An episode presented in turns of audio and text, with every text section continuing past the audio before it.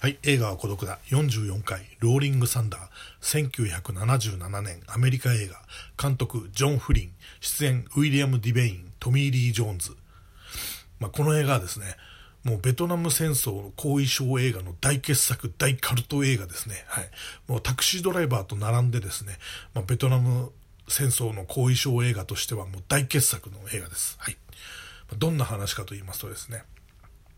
まあ、ベトナムでですね、7年間も捕虜生活を送ってですね、もう毎日7年間拷問を受けてきたですね、このレーン少佐というね、ウィリアム・ディベインが演じるレーン少佐とトミー・リー・ジョーンズが演じるジョニー伍長というのがですね、やっと釈放されてですね、もうアメリカに帰ってくるんですね。それでそのテキサス州なんですけど、それはもう大歓迎会でね、もうあの、吹奏楽団とかね、で、パレードとかを、があってですね、そこにこう飛行機で帰ってくるんですね。はい。それでですね、もう勇敢にね、あの、あの、戦い抜いたってことで、あの、このレーン少佐はですね、もうキャデラックとですね、銀貨2500万ドル分をもらうんですね。はい。もうそれで街を挙げての大騒ぎになってですね、もうあの、大歓迎会が開かれましてですね、ただですね、もうこのレーン少佐とジョニー伍長っていうのはね、もう実はですね、もう7年間ベトナムで捕虜になってて拷問を受けてる間ですね、もう人間が変わってしまったんですね。はい。もう達観してるというかですね、もうあの表情とかがもう喜怒哀楽とかが顔に全く出ないようになっててして、もう本当にあの人を殺すマシーンになってしまってるんですね。で、あのー、まあ、トミー・リー・ジョーンズはね、まあ、部下なんですけど、あのー、トミー・リー・ジョーンズはそのテキサス州のエルパソというとこに住んでまして、その上司のね、ウィリアム・ディベイン演じるレイン少佐にね、じゃあ、あの、ここでということで、エルパソに来た時にはね、あのぜひ家に寄ってくださいってことで、まあ、トリミ、トリ、トミー・リー・ジョーンズへ行くんですね。はい。それでですね、まあ、この、あの、レーン少佐はですね、このテキサスの、まあ、あるね、とこ州に住んでるんですけど、まあ、あの、このエルパソね、エルパソっていう言葉な、まあ、地名なんですけど、まあ、本当にあるんですよね。えー、メキシコと、まあ、テキサスの境ぐらいのところにあるんですけど、これはですね、あの、またクエンティン・タランティーノが出てきますけどね、クエンティン・タランティーノは本当どんな映画にの話にもなんかつ、つながってる感じがするんですけど、はい。あの、クエンティン・タランティーノはですね、あの、ローリング・サンダー・レーベルというね、あの、自分の気に入った映画で埋もれてる映画をですね、再公開するっていうね、あの、再発見してもらおうと思って、あの、再公開する、まあ、リバイバルさせる会社を作ったんですね。ローリング・サンダー・レーベルっていう。で、このまさにこれがローリング・サンダーから来てるんですよ。で、そのロゴまでこのローリングサンダーの、まあ、写真を使ってるんですけど、まあ、ど、このレーベルからどんなのが公開されたかと言いますとですね、まあ、ルチオ・フルチのビヨンドとかね、あの、北野武のソナチネとかがですね、ローリングサンダーレーベルからね、公開されてるんです。はい。それでですね、タランティーノの映画にもね、よくね、エルパソっていう地名が出てくるんですよ。それもこっから来てるんですね。はい。まあ、あの、フロムダスク、ティルドーンとかね、出て、いろいろ出てくると思うんですけど、エルパソっていうね、地名が、はい。こっから来てます。はい。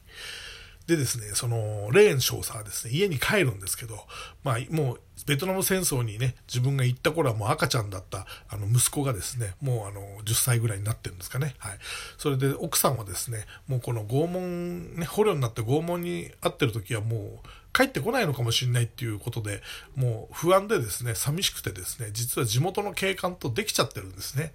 はい。で、子供とも仲良くてですね。で、まあ、それを聞いてもですね、あの、無表情なんですよ、レーン少佐はですね。で、まあ本心は子供だけはあの引き取りたいんですけどね、あの奥さんはもちろん子供をともどもですね、あの警官と再婚してそっちへ行きたいなっていう、そういうちょもう家庭も崩壊してる感じなんですね。はい。で、時々このレーン少佐は家で寝ててもですね、もうフラッシュバックでその拷問されたね、ベトコンに拷問されたとことがね、フラッシュバックでこう出てくるんですね。まあ、こうこの後遺症映画ですからね。はい。でですね、1日2回、後ろ手に縛られて、それを思いっきり、あの、持ち上げられたっていうね。はい。で、それを7年間続いたっていうね。で、もう殴られ、蹴られっていうね。で、この拷問に対してね、どう対応したかっていうセリフがあるんですけど、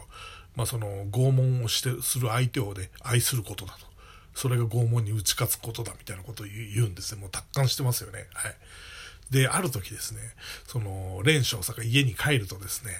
強盗が待ってるんですよ。で、街を挙げてのね、大騒ぎでもう2500万ドルもらったっていうのも誰もが知ってることなんで、強盗がね、4、5人入ってきてるんですよ。それで、あの、金出せと、あの、銀貨出せと。で、最初のうちはね、あの、連勝さんはね、もう無言を貫いてるんですけど、まあ、いくら殴られても、こんなのね、へでもないと、拷問に比べたら。ただその息子とね、あの娘が、まあ、息えっと、奥さんと娘が途中で帰ってきちゃうんですよ。それで、あのー、その強盗どもはですね、あの息子にね、あのー、銀貨のありか言わないと、この親父殺そうっていうことで、実は息子はね、お父さんのことが好きなんでね、もう一発でね、教えるから教えるからってもうすぐ教えちゃうんですよね。それでもう銀貨をね、あの、取られちゃうんですけど、まあ、その時にですね、この連勝さはですね、あのー台所のですね、この排水口のところにディスポーザーっていうね、あの、生ゴミとかその野菜のくずなんかをこう、粉々にしてあの、流すディスポーザーっていうのがあるんですけど、そこにですね、あの、右手の、右手を突っ込まされてですね、もう右手がぐちゃぐちゃになって、もう右手が破壊されてしまうんですね。はい。それでしかもですね、その強盗が去り際にですね、奥さんと息子を射殺していくんですよ。それでこの連勝さはですね、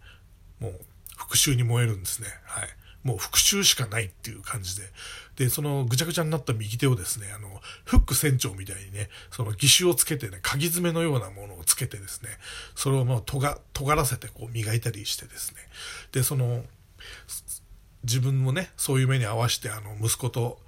奥さんを殺した奴らをま探すんですよ。で、まあ、あの、それ見つかるんですね。それどこにいるかっていうのがわかるんですよ。それでトミー・リー・ジョーンズの部下のとこに行きましてね。で、トミー・リー・ジョーンズもですね、あの、奥さんとかね、家族いっぱいいるんですけど、そのみんな陽気な家族なんですけど、もうトミー・リー・ジョーンズだけも無口で無表情ななってるんですね。もう全然もう殺人マシーンとかしてしまってですね、もう緊張が取れない状態なんですね。で、そこにですね、蓮少佐が訪ねてってね、ちょっと話があるってことで、何ですかと。見つけたよ。何をですか息子を殺した奴らだ。っていうふうに言うと、トミー・リー・ジョーンズがですね、すぐ準備じ、すぐ準備しますってことで、あの、ああ、いいとこ噛んじゃったよ。畜生。あの、すぐ準備しますってことでですね、あの、もう、復習をね、一緒にしてくれるんですね。もう部下ですから、もういい。でですね、そいつらのアジトっていうかね、まあ、売春宿みたいなとこに行くんですよ。で、これから俺が車でね、降りるときにね、これから俺が合図したら出てきてくれって言うと、ものすごい嬉しそうな顔するんですよ、トミー・リー・ジョーンズが。ですからもう、人を殺すことでしかですね、自分も表現できないっていうかね、そこにもう、喜びを見出してるんですね。はい。今までも笑顔一つなかったのに、ここに来てですね、ものすごい笑顔になるんですよ。トミー・リー・ジョーンズが。で、このトミー・リー・ジョーンズがすごくいいんですね。はい。もうあの、今、未だにボスの CM やってますけど、この時はまだ20代ぐらいだった、なんですかね。すごく若いんですよね。はい。で、そっからなんですけど、その売春宿に殴り込みをかけるんですよ、この二人は。で、もう一人ずつぶっ殺していくんですけど、もうほんとこのシーンがめちゃめちゃかっこいいんですけど、どう言ったらいいんですかねあの、最近のアクション映画っていうのはもう冒頭からアクションがあって、真ん中も大アクションがあって、最後も大アクションがあるっていう感じで、もうサービス満点なんですけど、70年代のアクション映画っていうのは、まあ、冒頭に何にもなく真ん中でちょっとあって、最後にもちょっとあって終わりみたいな感じなんですよ。だから本当ね、あの、見せ場はね、ほんと最後の最後にちょっとあるのを待つみたいな。だから、ワイルドバンチなんていうね、もうすごい名作の映画も2時間以上あるのかな、あの映画も。それなのに、もう最後の、本当にすごいアクションシーンは最後の3分ぐらいなんですよ。それまではもうほんと親父が笑ってるだけの映画なんですけど、はい。だからやっぱこの70年代のアクション映画っていうのはやっぱり今の映画と全く違う感じなんですけど、まあ、もう味があるんですよね。はい。で、実はですね、このあの、ローリング・サンダーの脚本を書いたですね、ポール・シュレイダーっていう人は、あの高倉健のハリウッド映画、ザ・ヤクザを書いた人なんですよ。ですから日本のヤクザについてですね、すごく精通してまして、実はこのね、ローリング・サンダー二人で最後復讐に行くっていうのはですね、これは高倉健のですね、昭和残響伝っていう映画があるんですけど、これもシリーズでですね、毎回毎回その、まあいろいろひどい目にあって我慢してですね、最後の最後に高倉健がですね、相棒の池部亮と一緒にですね、その敵地へ乗り込んで全員ぶった切るっていうね、まあそれがパターンなんですけど、それが何本も何本もあるんですけど、まあ当然そのポール・シュレイもだも見てるでしょうし、ザ・ヤクザを書いた時に当然それも研究してるでしょうし、その後に書いたのがこのローリング・サンダーなんで、多分にですね、日本のですね、そういう人気映画のですね、影響も受けてると思うんですよ。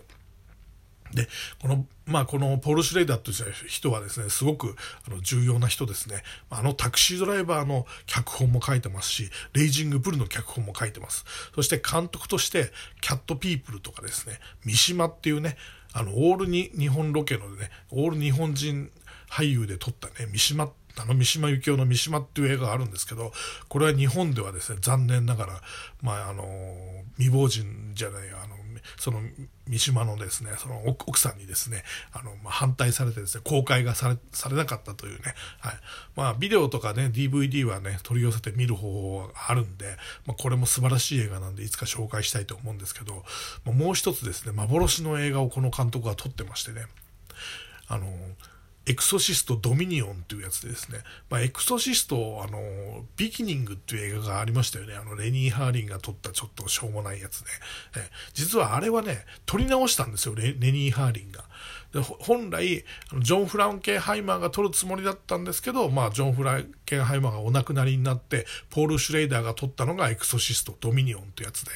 まあ、これがあまりにも地味だったために、あの、全部撮り直しでレニー・ハーリンが撮ったのがエクソシスト・ビギニングなんですけど、まあ、これね、あの、見る方法があってですね、日本語の字幕もついてますけどね、えまあ、この話もね、あの、いつかしたいなと思ってます。まあ、それぐらい映画、映画界にとってはですね、あの、非常にあの重要人物です。このポール・シュレイダーという人は。で、しかもこの弟のレナード・シュレイダーという人は、あの、太陽を盗んだ男の原案の人でもありますしね、非常に興味深いあの人たちなんですけど、まあ、あのぜひですね、ローリング・サンダー、あの、見てください。それでは。